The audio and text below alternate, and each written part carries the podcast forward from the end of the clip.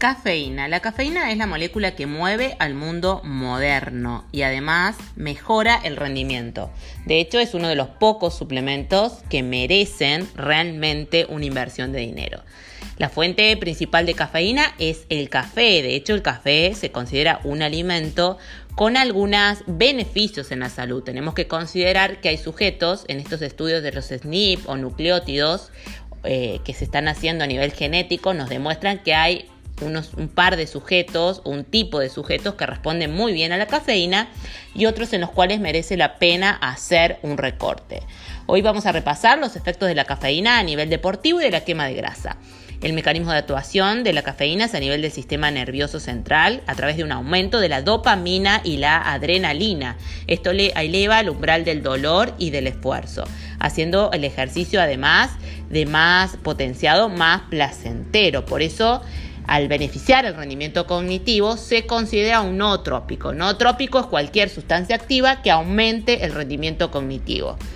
Eh, otro de los efectos o mecanismos de acción, mejor dicho, de la cafeína es sobre el sistema muscular, mejorando el reclutamiento de las unidades motoras. Además, actúa a través del sistema energético y metabólico al facilitar la movilización de la grasa, aumentando la oxidación durante la actividad física. A su vez, eleva ligeramente el efecto EPOC. Desde un punto de vista hormonal, parece que a dosis elevada también aumentaría la testosterona, pero también el cortisol, por lo que no está claro si realmente vale la pena llevar a dosis demasiadas extremas el consumo de cafeína. Hay una mayor disponibilidad de ácidos grasos durante los deportes de resistencia, se incrementa la transmisión del impulso nervioso y con esto del rendimiento y mejora la capacidad anaeróbica. Aunque la cafeína debe consumirse principalmente preentreno, aporta también beneficios después del entrenamiento al aumentar la síntesis del nuevo colágeno.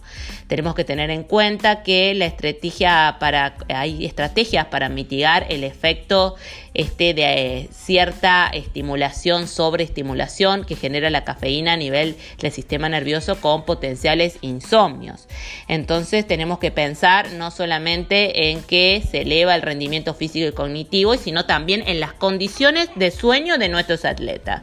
La de las personas se benefician con 200 a 400 miligramos de cafeína en su dosis, digamos, terapéutica, más que nada de rendimiento, y los momentos de la ingesta son entre 45 y 60 minutos antes del entrenamiento, aunque en mis consultas voy chequeando a través de los controles y los seguimientos de mis pacientes cuál es el momento oportuno y cuál es la dosis, precisamente en esto que llamamos nutrición de precisión o nutrición personalizada para obtener eh, cafeína en versión cápsulas y, encontrar la dosis adecuada para vos, me podés escribir al 351 33 96 806 y para conocer más acerca de la tolerancia, el ciclado, los efectos de este otro suplemento, me buscas en arroba mariceloyero en Instagram y también en Facebook.